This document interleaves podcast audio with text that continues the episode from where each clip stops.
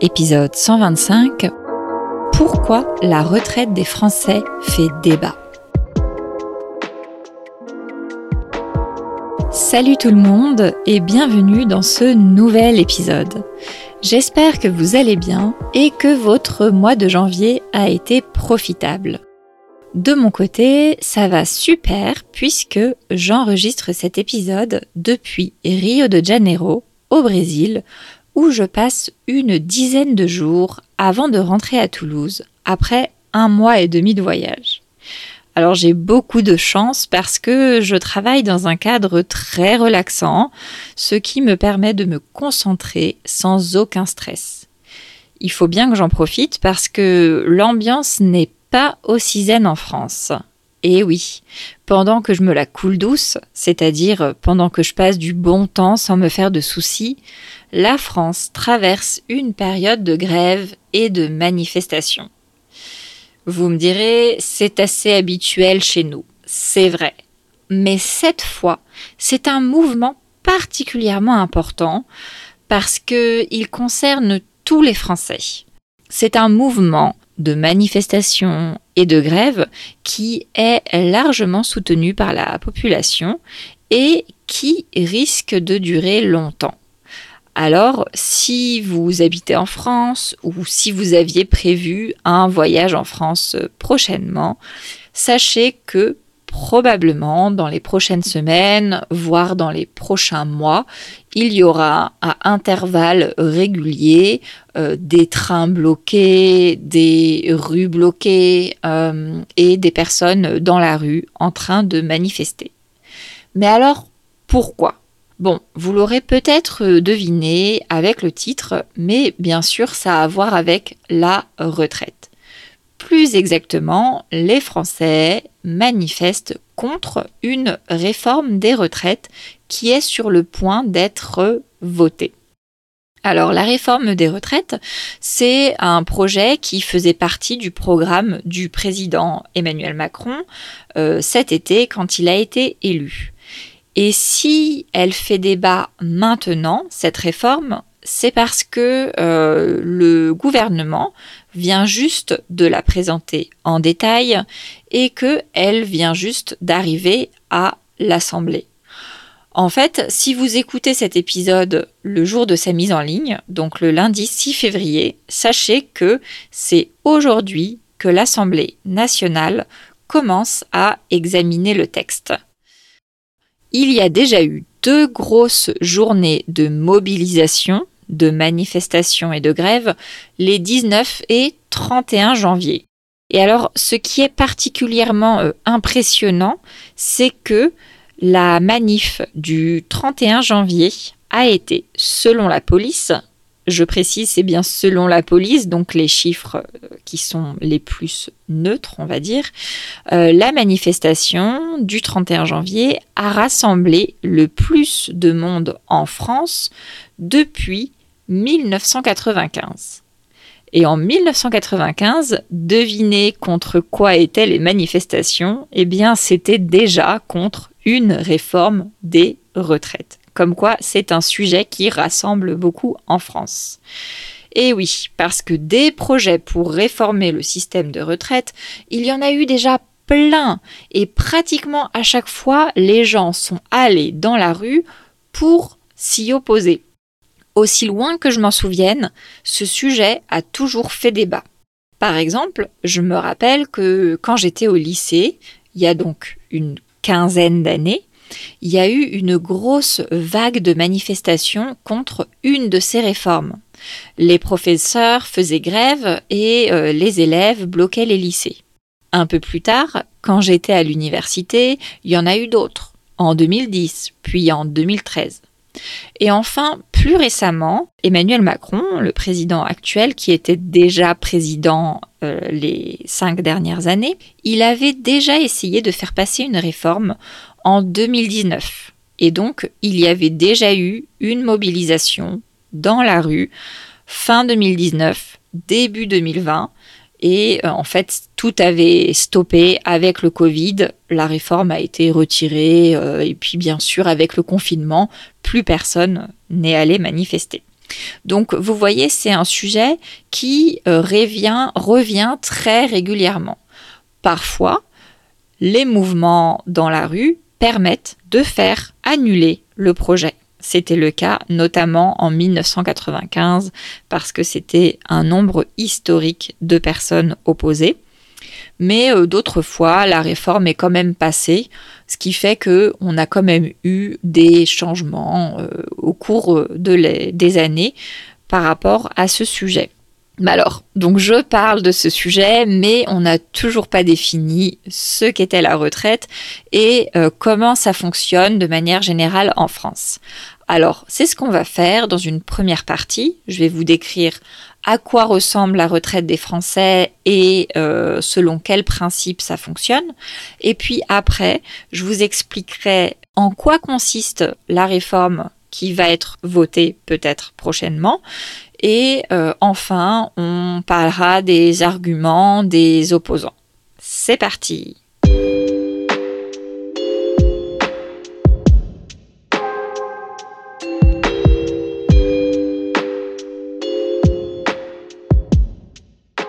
En France, comme dans beaucoup d'autres pays, les personnes qui ont travaillé toute leur vie adultes ont le droit, à un moment donné, d'arrêter de travailler pour se reposer, tout en touchant une pension qui leur est distribuée par l'État. À ce moment-là, on dit qu'on prend sa retraite ou bien qu'on part à la retraite. Et alors, on devient un retraité. Je crois d'ailleurs qu'il y a beaucoup de retraités parmi nos auditeurs et je vous salue spécialement et chaleureusement.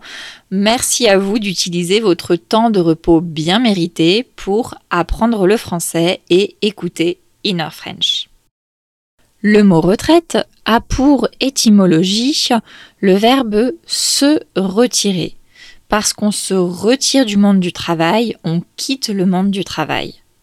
Ce mot est utilisé aussi bien dans le langage courant, quand on parle entre amis, on dit euh, je pars à la retraite, euh, je suis retraité, que dans le langage administratif, puisque c'est le terme officiel qu'on va trouver sur euh, les documents du gouvernement.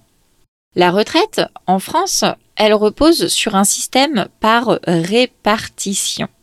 Ça veut dire que les actifs d'aujourd'hui les personnes qui travaillent en ce moment, payent collectivement les pensions des personnes qui sont à la retraite.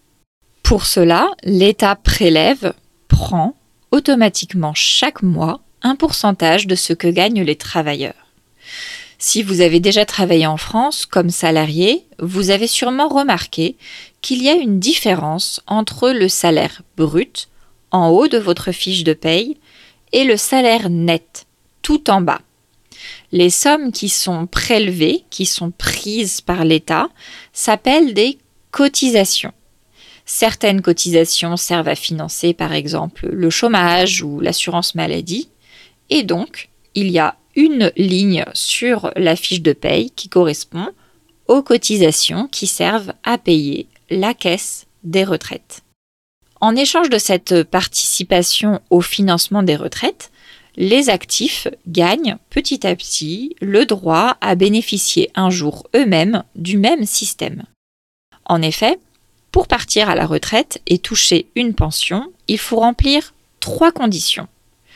La première condition, c'est d'avoir atteint l'âge légal de départ à la retraite. La deuxième condition, c'est d'avoir cotisé un certain nombre d'années et la troisième condition, c'est d'avoir cotisé un montant minimum pour avoir le droit à une pension. Donc ça, c'est les grands principes qui ne bougent pas depuis très longtemps, puisque ces principes généraux ont été mis en place en 1945. C'était en même temps que la sécurité sociale, juste après la Seconde Guerre mondiale. En effet, le système des retraites par euh, répartition faisait partie d'une série de droits sociaux qui ont été instaurés à un moment où il semblait important qu'il existe plus de solidarité entre les citoyens afin de garantir une meilleure qualité de vie à tout le monde. C'était euh, même dans le programme du Conseil national de la résistance, ce groupe politique qui a pris le pouvoir euh, après euh, la, fin de la guerre. Dans leur programme, il était prévu, je cite, une retraite permettant aux vieux travailleurs de finir dignement leur jour. D'ailleurs, au départ, j'ai vu que ce droit était appelé la retraite des vieux. Et personnellement, je trouve ça assez mignon comme euh, description. Alors à ce moment-là, donc juste après la guerre, les hommes avaient le droit de partir à la retraite à partir de 65 ans, à condition d'avoir cotisé pendant au moins 37 ans, donc à condition d'avoir euh, travaillé légalement pendant au moins 37 ans. Et pour les femmes, c'était à partir de 60 ans, à condition d'avoir travaillé au moins 32 ans. Depuis, il y a eu plusieurs évolutions, notamment euh, l'âge légal est passé à 60 ans sous le gouvernement de, François Mitterrand dans les années 80. Et puis après, il a été remonté, etc., etc. Comme vous comprenez, on a un mécanisme général et après, les différentes réformes, elles vont changer euh, soit l'âge, soit la durée de cotisation, soit voilà des petites choses comme ça. Donc finalement, aujourd'hui, pour ma génération, alors attention, là on entre dans euh, trois minutes de détails techniques, mais je pense que c'est trois minutes qui vont être intéressantes pour vous si vous avez un système de retraite chez vous et que vous voulez comparer vraiment euh, la France avec euh, votre pays. donc, je disais, finalement, pour ma génération, donc moi je suis née en 1991, donc tous ceux qui sont nés après 1975, il me semble, pour nous, l'âge minimum de départ à la retraite est aujourd'hui fixé à 62 ans. Et pour avoir une pension complète, il faut avoir cotisé au moins 43 ans. Donc moi, si je voulais partir à la retraite avec une pension complète à 62 ans, il faudrait que j'ai travaillé non-stop depuis mes 19 ans. Alors, autant vous dire, euh, c'est pas le cas. Donc, mes solutions, ce serait soit de partir quand même à 62 ans, mais de pas avoir une pension complète, euh, soit d'attendre 67 ans.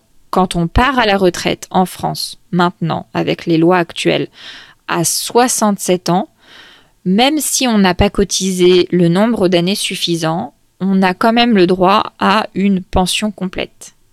Et alors, Qu'est-ce que c'est une pension complète?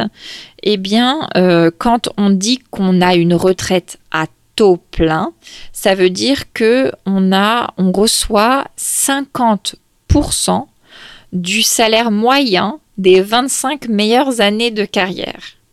C'est un peu compliqué, mais c'est peut-être comme ça dans votre pays. On prend toutes les années pendant lesquelles on a travaillé, on garde les 25 euh, pendant lesquels le, salaire a été le plus élevé, on fait une moyenne et on prend la moitié de ça et c'est la pension que l'État va verser à la personne qui part à la retraite. Si jamais euh, on part à la retraite sans avoir cotisé assez longtemps, on n'aura pas 50%, mais 49,5%, 48%, etc., etc. donc voilà. Et puis, Petit détail avant de passer tout de suite à la suite. En plus de ces règles générales, euh, il y a des petites spécialités. Par exemple, euh, il y a des régimes spéciaux. Certaines professions ont le droit à une retraite anticipée, à une retraite plus tôt que les autres, parce qu'il y a des accords qui ont été négociés il y a longtemps. Il y a aussi des petits aménagements pour euh, les personnes qui ont commencé à travailler très tôt, par exemple à 16 ans. Euh, il y a bien sûr euh, des aménagements pour les personnes qui ont eu les enfants, des enfants, notamment des femmes, etc., etc. Donc il y a la règle générale et après il y a des petits détails dans lesquels, bien sûr, on ne peut pas rentrer si on veut bah, faire quelque chose de compréhensible. Voilà. Alors je sais pas si ça s'entend, mais j'avais préparé un texte et je suis pas du tout en train de lire le texte, donc j'espère que c'est pas euh, dérangeant. Mais pour moi, sur ce sujet qui est si compliqué, c'est parfois plus facile de balancer les informations, comme on dit, de lancer les informations telles qu'elles me viennent à l'esprit, parce que parfois c'est un peu plus simple euh, de l'expliquer comme ça. Donc voilà pour les règles générales. Vous avez à peu près toutes les informations et maintenant on va expliquer en quoi ces règles pourraient changer bientôt.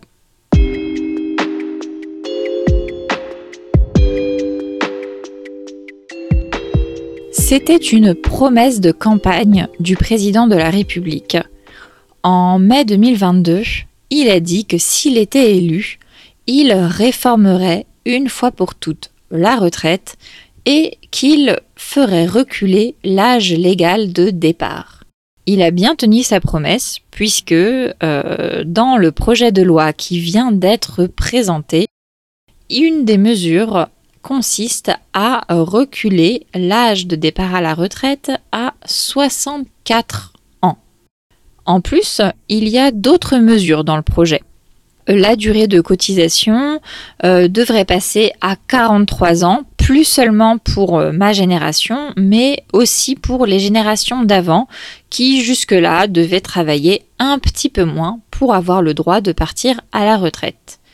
En plus, euh, le projet prévoit de supprimer les régimes spéciaux dont je vous parlais dans la première partie et il y a aussi une histoire euh, d'augmentation de 100 euros brut du montant de la pension minimale. Bref, ça c'est beaucoup de petits détails. Je pense que le plus important sur lequel on va se concentrer aujourd'hui, c'est euh, l'idée de travailler plus longtemps, donc d'avoir le droit de partir à la retraite euh, seulement à partir de 64 ans et en ayant travaillé un peu plus longtemps que ce qui est prévu jusqu'à maintenant. Alors pourquoi cette réforme? Selon le président de la République, cette réforme est nécessaire. Pourquoi? Le premier argument en faveur de cette réforme, il est démographique. En effet, euh, l'espérance de vie ne cesse d'augmenter. En 20 ans, elle a augmenté d'environ 3 ans pour les femmes et euh, même presque 5 ans pour les hommes. Et en plus, en parallèle, les naissances stagnent, voire baissent. Donc tout ça, ça crée un déséquilibre du système par répartition et euh, la crainte de la majorité, c'est euh, que à un moment donné, si on continue de partir à la retraite à 62 ans, il n'y aura plus assez d'actifs pour cotiser et payer les retraites. Ça pourrait arriver, par exemple, d'ici une vingtaine d'années. Donc, euh, en fait, c'est à peu près comme moi, je partirais à la retraite, qu'il y a des chances qu'on soit trop de retraités par rapport aux actifs. Et donc, c'est pour ça qu'il faudrait commencer dès maintenant à rééquilibrer ce système. La deuxième raison, elle est budgétaire. Le gouvernement met en avant le fait qu'il y a un risque vraiment beaucoup plus urgent que le système des retraites soit déficitaire. Ça veut dire qu'il n'y a euh, pas assez d'argent dans les caisses, tout simplement, qu'on dépense plus que ce qu'on gagne. Alors pour dire ça, euh, le gouvernement s'appuie sur un rapport du COR, C-O-R, c'est le Conseil d'orientation des retraites et c'est une institution qui fait des projections, qui imagine selon plusieurs scénarios comment euh, pourrait évoluer une situation économique. Et donc selon cette institution, il est possible, suivant le taux de chômage, etc., que le système des retraites soit déficitaire. Et donc, la meilleure solution pour équilibrer le système, c'est tout simplement de faire cotiser les gens plus longtemps. Comme ça, il y a quelques années en plus pendant lesquelles on euh, paye une cotisation et un peu moins d'années pendant lesquelles on reçoit une pension. La troisième raison, elle est économique, macroéconomique. C'est une question de relance de la croissance. Euh, là, on est sur une théorie euh, à peu près classique en économie. C'est euh, une théorie libérale qui veut que plus on travaille, plus on produit et plus on relance la croissance et donc ça crée mécaniquement des emplois. Donc en gros, euh, le camp de la majorité estime que si plus de Français travaillent plus longtemps, euh, ça va mécaniquement créer des emplois et donc faire baisser le chômage. La quatrième raison, elle est sociale. L'idée avec cette réforme, c'est de repartir à zéro pour mettre tout le monde sur un pied d'égalité. Je pense que cette expression, elle est facile à comprendre, mettre tout le monde sur un pied d'égalité, c'est faire en sorte que toutes les personnes euh, aient la même situation de départ. C'est pour ça que euh, il y a l'idée, par exemple, de supprimer les régimes spéciaux, puisque ce sont des régimes qui dépendent d'accords très anciens et qui ne correspondent plus forcément à la réalité aujourd'hui.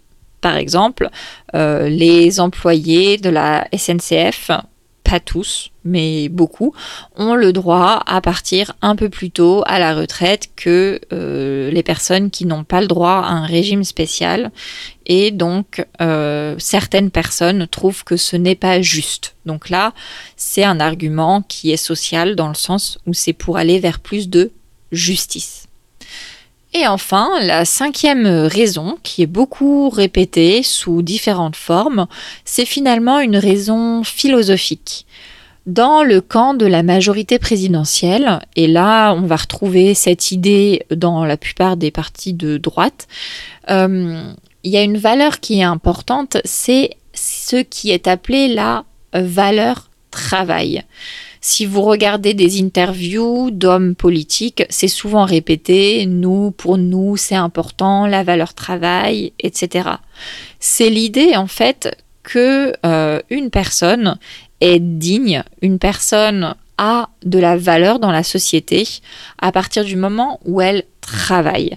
C'est l'idée que quand on travaille, on se sent plus utile, que quand on travaille, on participe activement à la société et donc, il y a une idée qui est euh, philosophiquement très logique pour les personnes qui défendent cette réforme, c'est que si on vit plus longtemps, forcément, on doit pouvoir et on doit vouloir même travailler plus longtemps parce que ce n'est pas profitable pour une personne ni pour la société que euh, on se repose trop longtemps. L'idée, c'est que dans la vie, il faut forcément passer plus d'années à travailler que plus d'années à se reposer, sinon euh, l'humanité ne s'en portera pas très bien.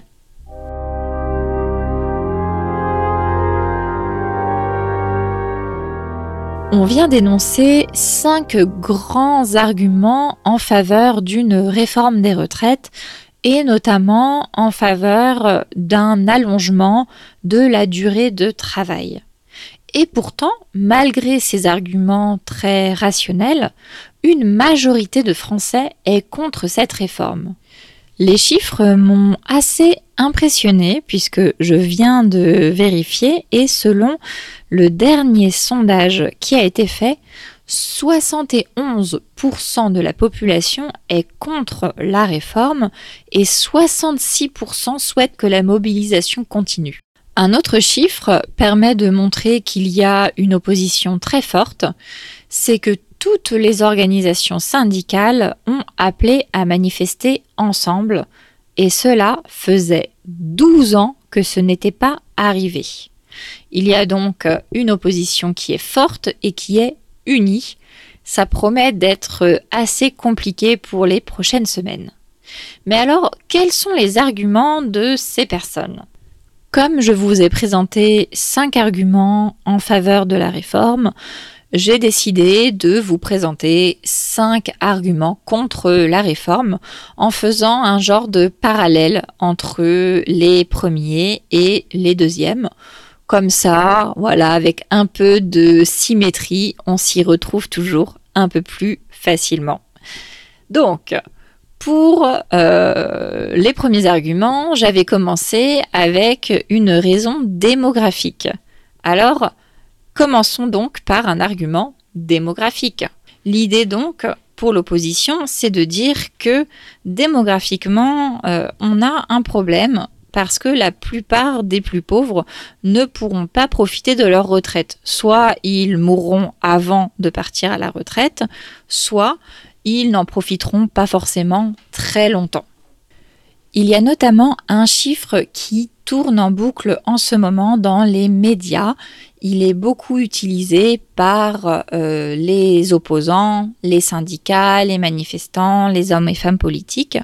C'est le fait que parmi les 5% d'hommes les plus pauvres en France, un quart meurt avant 60 ans et un tiers meurt avant 65 ans. Le deuxième argument, on avait dit, c'était un argument budgétaire. Alors là, c'est assez drôle parce que du côté de l'opposition, c'est aussi le corps Conseil d'orientation des retraites, la même institution que celle qu'on a citée précédemment, qui est largement citée pour justifier le fait qu'il n'y aura pas forcément de déficit. Alors là, c'est normal puisqu'en fait, le corps, il n'a pas de boule magique, il ne voit pas dans le futur, mais il fait des propositions en fonction de plein de scénarios différents. Donc en fait, on ne peut pas savoir s'il y aura un déficit ou non. Ce que l'opposition dit, c'est que des choix politiques peuvent être faits pour être sûr que euh, le budget sera équilibré, comme par exemple augmenter les cotisations, euh, rajouter des impôts pour les entreprises ou pour les plus riches, etc., etc. Là, on est sur des oppositions en termes de budget qui sont assez classiques entre la droite et la gauche. Ensuite, on avait vu qu'il y avait un argument économique par rapport au chômage. Alors là, c'est encore une fois assez drôle. Alors, je ne sais pas si c'est drôle dans le sens où ça fait beaucoup rire, mais en tout cas, c'est assez curieux puisque euh, l'opposition dit tout le contraire euh, par rapport à la majorité. Selon eux, les seniors sont largement au chômage.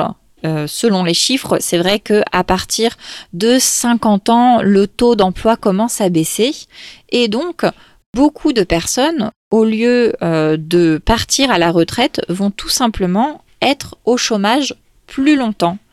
Et au contraire, ceux qui pourront euh, trouver un emploi et rester en emploi plus longtemps, il est possible qu'ils entre guillemets, prennent le travail des plus jeunes. Donc mécaniquement, ça pourrait faire augmenter le chômage des jeunes et le chômage des seniors. Donc là encore une fois, on est sur des arguments qui s'opposent complètement. Enfin, euh, l'avant-dernier argument, c'était, vous vous rappelez, un argument social par rapport à euh, l'égalité entre tous les citoyens. Alors là, euh, l'opposition a aussi un argument, mais plutôt plein de petits arguments que je ne vais pas développer, mais en gros, ils font des simulations pour des cas particuliers et montrent pour chaque cas que forcément ce n'est pas toujours très avantageux. Au contraire, euh, par exemple, les femmes seraient plus pénalisées, où les personnes qui font un travail difficile ne seraient pas forcément pris en compte. Là, je vous invite, si vous voulez avoir des démonstrations de euh, cas particuliers, à aller fouiller sur YouTube, sur les journaux, etc. Comme ça, ça vous permettra aussi de voir d'autres sources et avec le vocabulaire qu'on a vu et les explications qu'on a faites, vous pouvez maintenant réussir à euh, lire ces articles sans trop de problèmes. Et enfin, l'argument philosophique. Alors là, on est encore une fois sur une opposition assez classique et sur ce coup, je pense que vous savez très bien quelle est ma position et quelle est la position d'Hugo puisqu'on en parle assez sur ce podcast. Mais l'argument philosophique opposé, c'est le fait que ben, on ne devrait pas vivre pour travailler et qu'il n'y a pas seulement le travail pour avoir de la valeur dans la société. Et là, en plus, les opposants à la réforme disent que certes, pour certaines personnes, pas les plus pauvres, mais pour certaines personnes, c'est vrai qu'on vit plus longtemps. Par contre, on ne vit pas forcément plus longtemps en bonne santé. Dans tous les cas, à partir de 65 ans, euh, il commence à y avoir beaucoup de maladies, de problèmes physiques, etc. Et l'idée philosophique, là, c'est que on est fait pour profiter, pour se reposer et puis pour créer de la valeur autrement, par exemple en participant à des associations, en faisant d'autres activités ou par exemple même en participant à la politique. Donc euh, voilà, maintenant vous savez ce qu'il se passe en France, pourquoi les Français sont dans la rue, pourquoi ils sont énervés et vous savez quels sont les arguments des deux côtés. Donc je vous laisse euh, commenter, débattre. N'hésitez pas en commentaire à nous dire comment c'est dans votre pays et euh, ce que vous pensez du fait que les Français manifestent pour ça. Je vous laisse et je vous dis à dans deux semaines pour une conversation avec Hugo. Salut salut